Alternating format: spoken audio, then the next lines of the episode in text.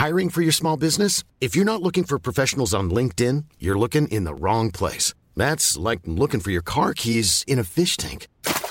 LinkedIn helps you hire professionals you can't find anywhere else, even those who aren't actively searching for a new job but might be open to the perfect role. In a given month, over 70% of LinkedIn users don't even visit other leading job sites. So start looking in the right place. With LinkedIn, you can hire professionals like a professional. Post your free job on linkedin.com slash people today.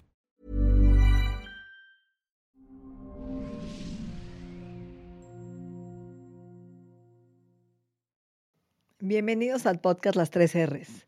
Repara, resete, regenera para siempre tu cuerpo y tu vida con una invitada muy especial, Pamela Llana, amiga querida, comunicóloga, líder, empresaria, mamá, esposa, bueno, de todo, una buena hija, además. Conozco todas tus facetas casi, y la verdad es que te admiro, te quiero. Yo a ti. Y hoy tenemos un programa muy especial porque quiero saber qué te hizo estar aquí hoy, quién eres, de dónde vienes, qué fue este punto de quiebre de estas mujeres que admiro, fregonas, que te hace ayudar, servir y comunicar tantas cosas.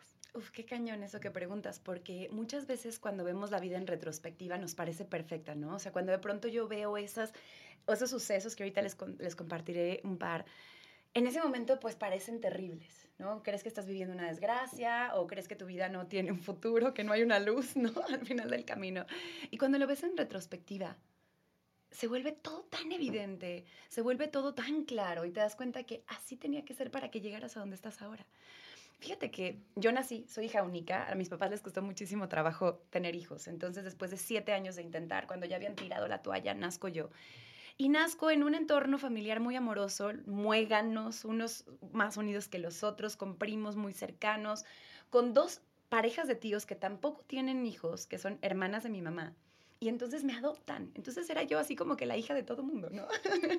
Para mí- muchos papás. para bien y para mal, porque también me tocaba pedirle permiso a todo el Todos. mundo, ¿no? Entonces, la verdad es que crecí rodeada de amor y rodeada de atención por el simple hecho de nacer, Nat. Quiero que entienda- entendamos esto. Por el simple hecho de nacer, de haber sido tan deseada, nazco en un entorno que ya nada más por default me ama. Entonces, pues yo estoy acostumbrada de pronto a que, a no nada más decía pío y todo el mundo volteaba y sí, Pam, lo que tú quieras y lo que tú mandes. Cuando de repente llego a la escuela, llego a la etapa de la adolescencia, me doy cuenta que existir no es suficiente como para que las demás personas te quieran, como para poder gustar, como para que la gente diga, oye, yo quiero compartir con ella, yo te elijo. Y me doy cuenta que entonces había algo extra que tenía que hacer, pero no sabía qué era. Qué fuerte. Entonces vivo un, un periodo mm, de mucha confusión cuando tenía como 12 años, eso que aparte estás pasando de primaria a secundaria. La adolescencia, cambios hormonales. Y luego había una de sexto que me, que me buleaba, hija de la fregada, ¿no? Entonces te empieza a pasar de todo. Y la verdad es que yo tenía como, sí, 11, 12 años. Y me caí este 20 y de pronto digo, caray, no me siento segura. Y me daba tanto miedo y tenía tanta timidez y tanta inseguridad en ese entor- entorno fuera de mi muéganes, ¿no? Adentro Sí, de la que era familia como un prote- un- una, una protección. burbuja, sí. claro. Entonces, afuera de la burbuja, que yo, mira, para que, para que quedemos claros, prefería comer en el baño mi sándwich en el recreo o en la biblioteca que ir a pedirle a mi grupito de amigas, oigan, Puedo quiero, comer con ustedes. sí, o, o se bajaban corriendo porque tocaba la chicharra del recreo y, y yo pensaba automáticamente que estaban huyendo de mí. En mi cabeza me decía, están huyendo de ti. No era, tengo hambre, no era, qué emoción bajar, no, están huyendo de ti. No quieren estar contigo. Entonces yo me acribillaba. Qué dolor. Y justo el parteaguas fue cuando un día mi mamá, me atreví a abrirlo con ella. Le dije, mamá, me siento una persona aquí adentro y otra afuera. No sé qué hacer. Quisiera ser la niña segura de la generación, ¿no? Que, que todo el mundo quiere, que la otra va, llega saludando a todo mundo y todo el mundo, como si ella realmente sintiera que la gente la está esperando. Me- yo la veía y decía, wow. Mi mamá me dijo, ¿cómo es una persona segura? ¿Cómo es? O sea, si yo te digo ahorita, Nat, a ver, ¿cómo actúa una persona que percibe segura? ¿Qué te viene a la mente? Sí, una persona, como le dicen eh, en Estados Unidos, este, relax, ¿no? Que sonríe, que camina cómodamente con ella, que saluda. ¿no? Como muy liberada. Sí, Muy claro. free. Que habla fuerte porque no Hace tiene miedo a ruido, que le exacto. escuchen, que te vea los ojos, que no tiene miedo a que la vean sola, ¿no? De repente. A mí me da terror ir a la tiendita de la escuela sola porque pensé que iban a decir, oye, ¿por qué está sola? Nadie la quiere, ¿no? Claro. Son cosas que Sí, están en la cabeza. Y entonces me dijo mi mamá, tienes claro, yo le dije algo muy similar a lo que tú estás diciendo, tienes claro lo que es una persona segura. Entonces, si bien a lo mejor en este momento no representas eso o no te sientes así, eres una excelente actriz. Entonces, te voy a pedir que lo actúes. Que lo actúes y quiero que sepas, Pam, que te vas a sentir en ese momento ridícula, insegura, que estás siendo completamente incongruente, que estás fingiendo una realidad que no te corresponde, mantente en tu papel. Y así lo hice, me dijo, manteniendo tu esencia, pero imita ciertas cosas de otras personas que, que tú admires. Y empecé a hacerlo así. Y sí, al principio no me sentía cómoda, pero mantuve el punto sobre la I, ¿no? Y era como el dedo en el renglón. Y hubo un momento en el que, como por arte de magia, la línea entre la mentira y la verdad desapareció. Y la gente me empezó a percibir como alguien segura. Y entonces, como seres humanos, nos proyectamos en los demás. Vivimos de la mirada de los demás. Entonces eso me ayudaba a mí a sentirme más segura hasta que en un momento dado me convertí en una persona segura y no su- supe en qué momento exacto pasó. Entonces, ya más grande, dije, ¿qué pasó? ¿No? Y me puse a estudiar la mente humana y la conducta humana y la inteligencia social y el carisma y la comunicación. Y eso fue lo que me hizo ahora poder acercarme con alguien desde la empatía, desde la comprensión y decirle, te entiendo y qué crees, que sí se puede. Que es romper, ¿no? Y es crear una realidad hasta que te la, o sea, te la crees y te vuelves eso. Qué interesante, como pez en el agua. Eres un- y yo nunca hubiera pensado eso de ti, qué interesante, nunca, porque no lo demuestras. No, claro ¿no? que no. Y por ejemplo, me sentía mucho más cómoda en un escenario, por decirte, ¿no? Bailaba ballet desde chiquita, hacía, tocaba el piano, entonces estaba como muy acostumbrada a los escenarios. Pero ya cuando era one on one o ya en, en- en reuniones pequeñitas o con gente ya en la vida real, ¿no? No arriba del escenario, ahí es donde me costaba trabajo. Ok, y ese fue uno de tus primeros puntos de quiebre. ¿Cuál fue el segundo? El segundo acaba de ser hace relativamente poco.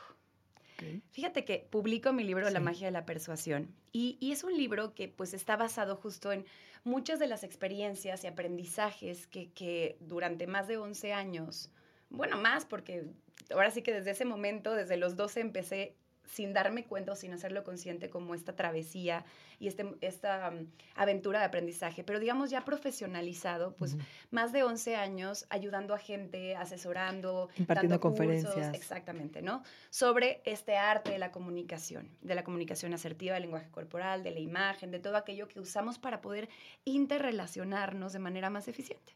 Entonces hago este libro, La magia de la persuasión, que la verdad no porque sea mío, pero es un gran libro. Además es muy noble, ¿no? Porque es muy fácil es muy fácil. y es, te acompaña. Donde lo abras te sirve. Eso me gustó. Es como un manual de que quieres tener en tu buró co- como de cabecera. Ay, gracias, gracias. La verdad así lo pensé, quería que fuera un libro que explicara conceptos que a lo mejor eran muy elevados del mundo de la ingeniería de la persuasión y del lenguaje, y ya sabes, pero de forma muy aterrizada y accesible para que una persona que tiene un nivel muy alto pueda llevarse algo valioso, pero alguien que pues a lo mejor no tiene ni siquiera estudios básicos también pueda llevarse algo. Y cuando termino de hacer el libro y estoy en la parte de la promoción y todo, increíble. Y hubo un momento en que de pronto hay un cambio en mí y me quedo pensando, caray, a ver, estoy viviendo una mentira. No cualquier persona por saber expresarse bien, por saber arreglarse bien, por saber desenvolverse bien, automáticamente ni va a ser feliz, ni probablemente es exitoso, ni probablemente tenga tanto éxito socialmente. Hay un pasito que nos está faltando, que en la torre, claro. Para poder brillar primero hay que contactar con la, con la luz propia. Sí, porque tú lo pusiste como una receta de cocina, ¿no? Y no te diste cuenta en ti que para llegar a eso, tú sí tuviste que pasar por ahí. Que es tu autoaprendizaje, entrar, entrar en las cuevas, en las cavernas, en los ríos, en, las, en ese proceso de vida doloroso y a la vez no, porque pasas de todo. Y cuando tocas y contactas tu luz interior y tu negrura interior, que es el yin y yang, por así decirlo, diste un campo, como lo dijimos ahorita, cambia tu energía, porque tú estás en una órbita energética con un campo cuántico de conciencia, ¿no? Como una caquita de oscura con un rayo de luz. Y de repente entra otro rayo de luz, entra, y esa oscuridad se vuelve más luz. Y eso es lo que te hace ver el proceso como un todo. Me encanta, claro, y es, es ahí en donde contactas con tu luz, pero para poder contactar con tu luz tienes que conocer tus sombras, tienes que verlas de frente, tienes que aprender a abrazarlas, a decir gracias, a, a entender cómo has crecido a partir de eso, porque si no las tienes enfrente, están atrás de ti, they haunt you, ¿sabes? O sea, toda la vida las vas a tener atrás de ti persiguiéndote de manera inconsciente. Te sientes como un charlatán cuando das una... Eso fue lo que te pasó. Y no, ¿eh? No, no Y en no. mí porque yo había pasado por ese proceso, como bien dices, mira, lo veo así, una flor. En el momento en que tú la ves linda, bella, rozagante, llena de color, llena de vida, con un aroma espectacular. No es porque se puso perfume, ¿sabes? Ese aroma lo trae, ese color lo Su trae, esa esencia. vida. Pero para poder haber llegado ahí, tuvo que haber pasado por un periodo de oscuridad, de ablandamiento de la semilla a través de a veces también el dolor, en donde esa semilla se rompe. Para que Cambios entonces- climáticos, cambios de, de la tierra. Oye, y la Adaptabilidad. incertidumbre de estar en la oscuridad y no saber a dónde vas a salir. ¿Qué tal que hay una piedra? ¿Qué tal que estás entre puros cerditos? ¿Qué tal que te van a pisar? Pero ahí va, con pura fe, con certeza absoluta, esa, esa Con flor un destino esencial, ¿eh? hacia Su arriba. destino es. Hacia, hacia arriba, claro. Y no se lo cuestiona, ¿ves? No dice, a lo mejor no está en mi florecer, a lo mejor no soy bueno para eso. No, no, No no. tengo suficiente aroma. Exacto. ¿Qué tal que no les gusta cómo huelo? Exacto, Quiero ser clavel, no rosa. No, señor. Necesita ser rosa. Exacto. Y vas a ser la rosa más chingona, ¿no? Entonces dale para arriba. Entonces esa rosa sigue para arriba, sigue. ¿Y qué necesita la rosa para nutrirse y poder florecer más? ¿Abono? Luz, amor, Oye, ¿abono? abono. El abono está hecho de, perdón, de mierda. caca, sí, señor. ¿Cuánta mierda hay en nuestra vida que nos ayuda justo a eso, a nutrirnos y florecer? Entonces, pues Me ya encanta. dije, a ver, ahora me voy a meter a, a investigar todo este otro mundo, este, este mundo de la, de la metavida, del metahumano, y es el meta, es esta comprensión de lo que hay detrás de lo que vemos, de lo evidente. Eh, siempre me ha apasionado la mente humana, las neurociencias, eh, el- la inteligencia emocional, pero dije, ahora vamos a meternos ahí. Y estoy en proceso de escribir mi segundo libro, y esto te lo digo como premisa. Es un secreto que nos confesó hoy. Sí, y va a ser de eso. Y digo, no importa, cuando salga voy a decir, esta es la precuela de mi, de mi primer libro. Oye, si Star Wars pudo, ¿por qué Pamela ya no? ¿Estamos de acuerdo? Me, gusta, me gustan las mujeres inteligentes. Ah, igualmente. Y la verdad estoy muy emocionada por esta segunda parte, por esta segunda parte también de mi vida. Al final creo que tanto tú, tú también llegaste a donde estás por un proceso de, de autocrecimiento y eso es lo que te hace, hace auténtica. Y como yo siempre digo, no soy mejor que nadie más. Al contrario, lo que quiero es acompañar a la gente en ese camino y crecer juntos y decirles, esto es lo que estoy sintiendo y lo que estoy pensando y lo que estoy investigando y lo que estoy descubriendo. ¿Y sabes qué? Te lo comparto. A mí me pasa mucho que yo me siento charlatana de repente porque hablas del ayuno y de repente no hay sustento del ayuno intermitente, ¿no? Pero ahora ya Suficiente. lo hay, ¿no? Sí, pero no, todavía no saben cuándo empieza realmente la autofagia, ¿no? En que el cuerpo se, a las 16 horas o no, porque hay estudios en células, no en humanos. Sí, entonces hay muchas cosas que tú vas hablando de dietas, de repente dieta keto y te la tiran, ¿no? O ya cambió y pasa muy rápido esta moda. Entonces dices, hijo, lo que aprendí ya está obsoleto y ahora tengo que aprender más. Pero hay una cosa real que no cambia, ¿no? Que eso es intangible, que es el servicio, el deseo de compartir lo bueno que tienes. O sea, hay una intención tuya y mía de servir y ayudar. Y sabes que la responsabilidad de saber también que si tú estudiaste o no estudiaste, al final vas a acabar impactando la vida de alguien. Entonces, si, no, si por soberbia, si por miedo no te actualizas y no tienes incluso el valor Y la humildad. y la humildad de decir, oigan, ¿se acuerdan lo que les había dicho? Bueno, pues ¿qué, qué creen? Que ahora resulta que hay otra forma de ver las cosas o de hacer las cosas. Me acaba de pasar con un podcast que hice que la gente se limpia la lengua todos los días con un cepillo o con el aparato de Ayurveda, ¿no? Ajá. Y entonces llego a un congreso ahorita y dicen que ma- me miden la circulación es algo muy mal. Y una de las bacterias más importantes para producir esta oxigenación del cuerpo es en la boca, en la lengua. Entonces, cuando tú te limpias, te robas estas bacterias, entonces no produces el óxido nítrico, que es una molécula que aumenta tu dilatación de arterias, previniendo desde un infarto hasta hipertensión. Imagínate. Entonces, ¿cuántos años llevo diciendo limpiese la lengua? Entonces, son cosas. Entonces ahora, ¿qué creen? Yo ya No no, se sé, la mejor lengua. ya no tanto. No tanto, échale menos ganas. Oye, a mí me pasó algo similar. Cuando empezaba dando la certificación de lenguaje persuasivo, hablaba mucho de las claves de acceso ocular, que es como una, es una, la verdad es que sí es una pseudociencia porque no está comprobado científicamente. Sin embargo, La PNL, por ejemplo, habla muchísimo de estas claves. ¿Qué son? O sea, dicen que, y eso sí está comprobado, que nosotros accesamos diferentes archivos en nuestro cerebro a través del movimiento de nuestros ojos. Entonces, por eso dicen que los ojos, entre otras cosas, son la ventana del alma. Porque tú puedes ver el proceso de pensamiento de una persona observando su movimiento ocular tanto dormido como despierto. Entonces, ya sabes, las claves de acceso ocular te dicen que si una persona voltea a la izquierda, entonces está recordando, si voltea a la derecha está creando, si es hacia arriba es visual, si es hacia el lado es, es auditivo, si es hacia abajo kinestésico, ¿no? Entonces, yo hablaba mucho de eso.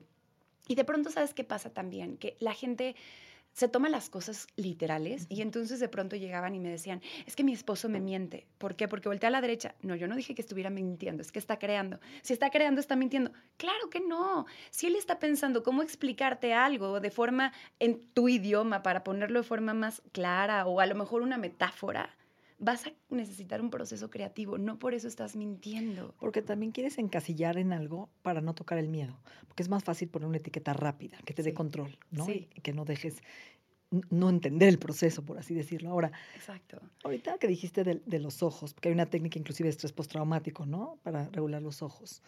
Hijo, yo creo que ¿cuánto de nosotros nos vemos a los ojos? La comunicación, nos da miedo. Nos da miedo. Sentimos, nos sentimos vulnerables, sentimos que la gente está yendo, viendo más allá de nuestras máscaras. Y eso es justo pasa cuando no te crees lo que estás diciendo, no va muy de la mano. De pronto le dedicamos tanto esfuerzo, tanto tiempo de aprendizaje a esta comunicación interpersonal, que es la que mantenemos con los demás, a esta faceta, esta máscara que se llama personalidad, que es cómo me muestro al mundo.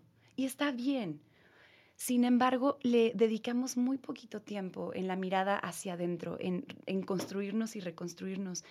Y cuando yo entendí que la vida no es un proceso de autoconocimiento, sino de autocreación. O sea, te estás creando y construyendo todos los días a través de tus pensamientos, de tus emociones, de tus decisiones, de cómo estás vibrando alrededor de una situación. Ahí te estás creando, te estás recreando. Ahí es donde entra mi repara, receta y regenera tu cuerpo y tu mente. Me encanta porque es súper cierto. Y es justo lo que nos hace falta entender ahora, Ana. ¿Cómo lo hacemos? O sea, ya sé que vas a sacar un segundo libro, pero tú llevas filosofando sobre este concepto de, dijiste, ¿no? La persuasión. ¿Cómo me persuado? ¿Existe esa palabra? Persuadirme a mí misma. Claro. ¿Cómo lo, lo desmenuzarías en lenguaje sencillísimo? Para empezar este camino? Sí, hay que empezar por autopersuadirnos. Okay. Simplemente piénsalo así, ¿no? En un proceso de ventas, tienes un producto, un servicio, y tú no crees realmente que ese producto o ese servicio le pueda solucionar un problema de forma auténtica a la persona que tienes enfrente. Pues entonces vas a, a proyectar qué? Vas a proyectar miedo, nerviosismo, ansiedad, inseguridad, confusión, confusión, incertidumbre. Y naturalmente vas a estar incómodo contigo mismo porque estás, no estás siendo auténtico, porque no te persuadiste primero o no elegiste el producto o el servicio adecuado. Entonces, así pasa en nuestra vida. Mira, no nuestro cerebro no lo ves de valor. Y eso pasa también con tus ideas y eso pasa con lo que, está, con lo que estás viviendo. Tú conoces muy bien a Joe Dispensa, eh, sé que eres igual que yo, gran seguidora, Greg Braden, grandes científicos que ahora están fusionando la ciencia con la, neurobiología. Exacto, la neurobiología, la ciencia con la espiritualidad, ya están encontrando esa, esa coyuntura, ¿no? Y entonces es fascinante porque ellos hablan de lo que desde antes se hablaba como el karma, ¿no? Pero porque también está mal entendido el concepto de karma. Pero es que la vida te pone un 20%. ¿Qué son las circunstancias? A ver, estás viviendo una pandemia. Sí, ahí está. Eso no puedes cambiarlo. Ahí está. Estás pasando por un divorcio. Sí, eso ahí está. Estás pasando, tú sufriste una muerte, una pérdida, un cambio. Sí, eso ahí está. Eso es inamovible. Pero el 80% restante, esos son tus causas. El car, dentro de karma, son las circunstancias. Es ese 20%. El ma. Lo vi, porque lo pusiste en, tu red, en, tu, en tus redes. lo que está haciendo CAR no es castigo. Lo vemos como un castigo. No. Ok. El CAR es el car las circunstancias. Son las circunstancias. Eso te la pone la vida. El ma son las causas. Es el 80% del que ha hablado Joe Dispensa. Que es tu epigenética. Tu estilo de vida. Tu estilo de vida. Pero no solo tu estilo de vida. Tu estilo de vida se fundamenta en tus pensamientos. O sea, tú tienes a tu cerebro, lo que quiero que entendamos es que tu cerebro está escondido dentro de tu cráneo. O sea, no tiene manera es más, tu corazón está escondido dentro de tu tórax, ¿no? O sea, vamos a pensar nuestras tres mentes, intestino, corazón y cerebro. El, el, intestino también está dentro de tu cuerpo. No tienen manera de saber qué es lo que estás viviendo más que a partir de dos cosas. Uno, ¿qué te dices a ti mismo sobre lo que estás viviendo? ¿Qué historia te cuentas? ¿Qué te estás comunicando constantemente? Tu propia narrativa tu propia narrativa. Y tú, tú decides si esa narrativa en ese momento es una historia de terror. Jodida. una chick flick. Una comedia. ¿no? Una, un drama. Víctima. Un gore, o sea, ¿no? Matanza, sufrimiento, este, todo el absurdo. O sea, también eso tú lo decides. Entonces, esa narrativa que te estás contando conforma tus pensamientos. Piensa sobre cómo piensas. Cuando tú te vuelves hábil para estar automáticamente revisando, autoobservando tus pensamientos, sin juzgarlos, solamente observándolos, puedes hacer cambios importantes porque tus pensamientos afectan tus emociones, tus emociones, tus actitudes y conductas, y tus conductas crean tu realidad. Así que tus pensamientos crean tu realidad, claro. Y la segunda parte que influye en qué es lo que nuestro cerebro interpreta de la realidad son las imágenes que nos estamos creando en la mente. Que va de la mano, ¿no? Cada pensamiento tiene una imagen, inconsciente, muchas veces ni la ves. ¿No? Por ejemplo, una de las cosas que hago mucho con la gente que trabajo es miedo a divorciarme, miedo a engordar, miedo a enfermarme, miedo a estar solo. ¿A qué te lleva? Al único estado más unificado que yo le llamo miedo al sufrimiento miedo al estado de sufrimiento. Y ese estado de sufrimiento tiene una imagen detrás que nadie explora de cómo te ves viviendo ante el sufrimiento si te muere un hijo, si pierdes el trabajo. Y no lo vemos porque cuando tocas eso, esa imagen catastrófica de ti aislado, apanicado, muriéndote de miedo, temblando, rechazado, etc., te da tanto pánico y la ves como una verdad que evitas el sufrimiento a toda costa. Exactamente. Y si te fijas lo que ves en esa situación, no es tanto un pensamiento como tal, sino una imagen. te estás viendo a ti mismo. Sin poder. Sin poder. Entonces hay que cuidar mucho las imágenes que nos ponemos en la mente. Por es el hemisferio izquierdo con el derecho, ¿no? Exacto, o sea, cómo se comunican. El izquierdo que tiene todo lo que tiene que ver con la razón, con, la, eh, perdón, con el lenguaje, y el, el derecho que es fundamentalmente emocional. Entonces, en el momento, fíjate que además te voy a contar una curiosidad. Em, el, cuerpo calloso, que está en medio de nuestros dos hemisferios, que, lo, que los une, que los comunica, ese cuerpo calloso es ligeramente más grande en las mujeres que en los hombres. ¿Qué quiere decir esto? Que hay mayor interconexión entre el hemisferio derecho, emociones, e izquierdo, lenguaje. Por eso a las mujeres nos cuesta menos trabajo decir lo que sentimos. Como decir, ay, estoy sintiendo esto y te lo puedo poner en palabras. Un hombre le cuesta más trabajo. Entonces, se los digo porque si de pronto creen, un hombre no habla de sus emociones, no quiere decir que no esté sintiendo.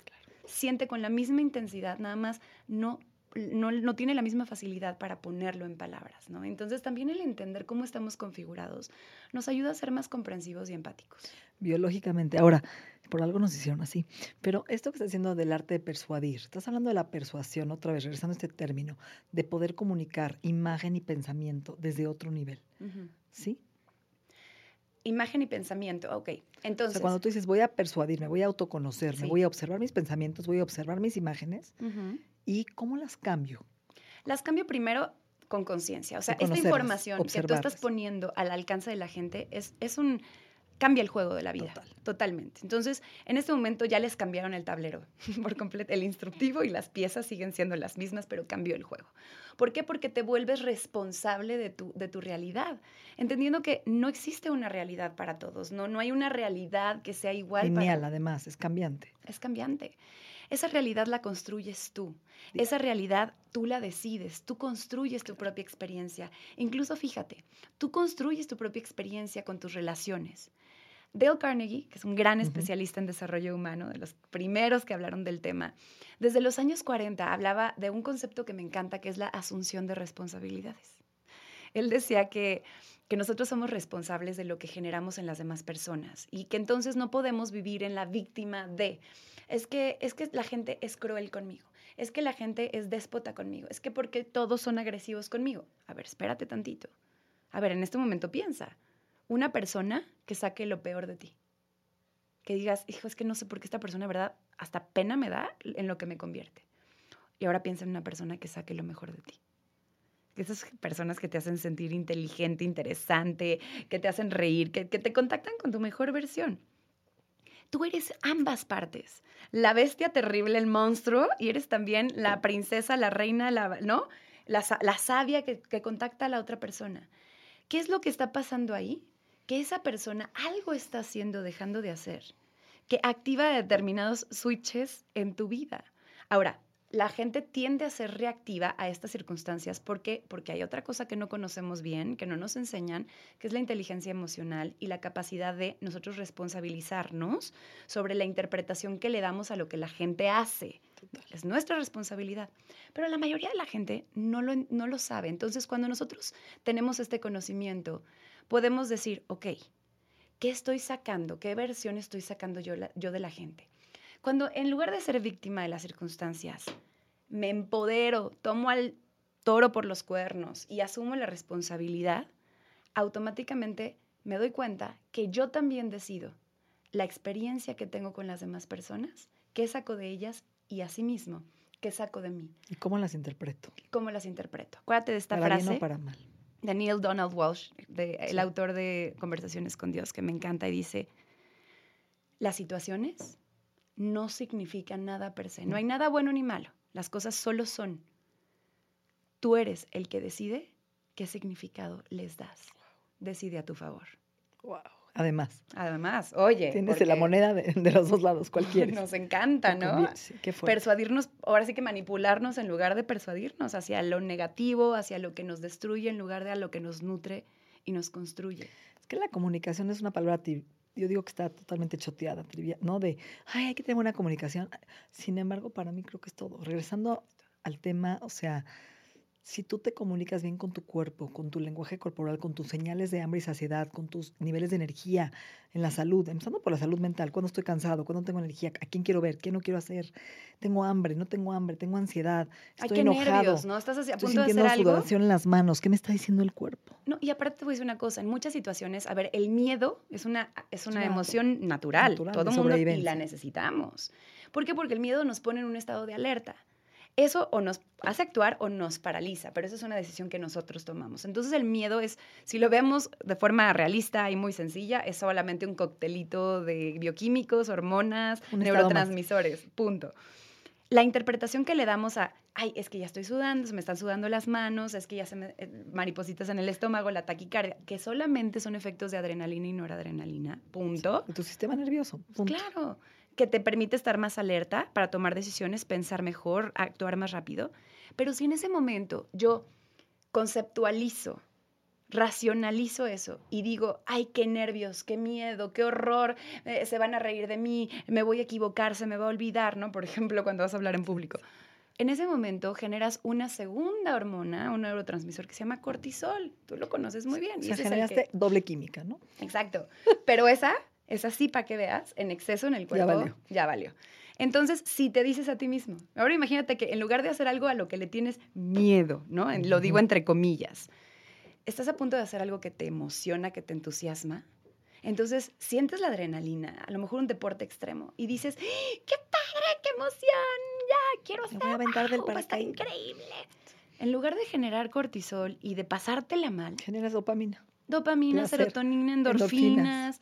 y entonces, oxitocina. Oxitocina. Aprovecha ese baño de tormenta de químicos maravillosos. Que son las hormonas de la felicidad, ¿no? Qué interesante, ¿no? Y eso tiene que ver con tu pensamiento. de neurotransmisores. ¿Dónde quieres estar? ¿De qué lado? Exacto. y tu pensamiento es el que cambia todo. Qué fuerte.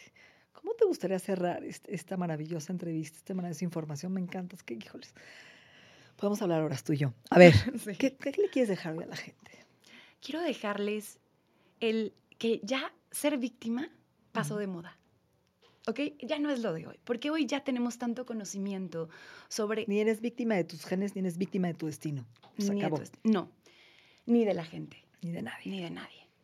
Ni de las circunstancias. Tampoco. Entonces eso ya pasó de moda, porque ahora ya tenemos conocimiento de cuál es nuestro papel en este proceso creativo de decidir cuál es nuestra realidad y nuestra experiencia.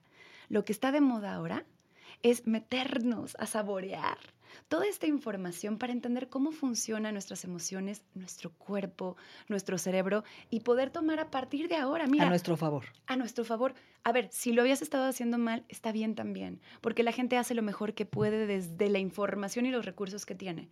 Hoy tienes nuevos recursos gracias a este podcast, gracias a lo que ahora vas a empezar a conocer sobre ti.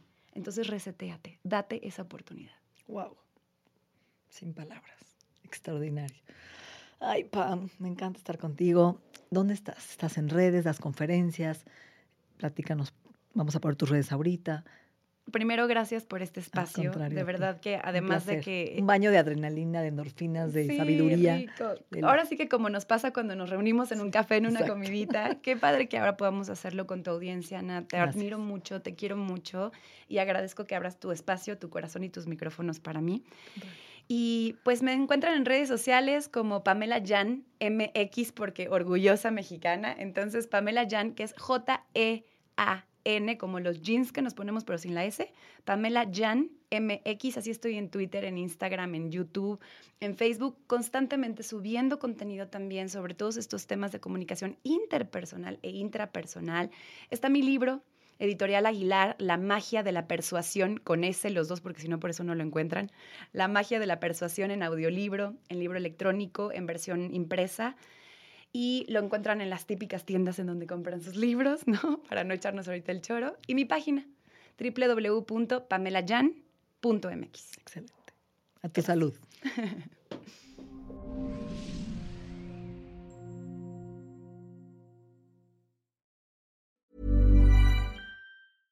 How would you like to look five years younger? In a clinical study, people that had volume added with Juvederm Voluma XC in the cheeks perceived themselves as looking five years younger at six months after treatment. Look younger, feel like you. Add volume for lift and contour in the cheeks with Juvederm Voluma XC. Reverse signs of aging by adding volume to smooth laugh lines with Juvederm Volure XC.